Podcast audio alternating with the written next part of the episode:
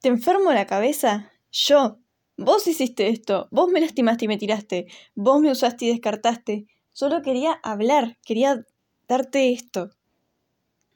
Deberías volver con ella. Te extraña y yo ya no voy a estar. Mi existencia no va a hacerle mal a nadie más. No voy a volver a hablarte nunca más en tu vida. Dejaste de ser la persona que conocí y entiendo que es mi culpa. Espero que todo termine. Gracias y chao, Facu. Así iba a terminar. Era lo último que escribí. Iba a matarme después de eso. Pero ¿sabes qué? No. No sos una buena persona. Y tenés razón, sos un cobarde. Ojalá nunca vuelvas a afectar la vida de ninguna de las dos. No la mereces. Es mucho para lo que sos. Lamento haberte escrito esto.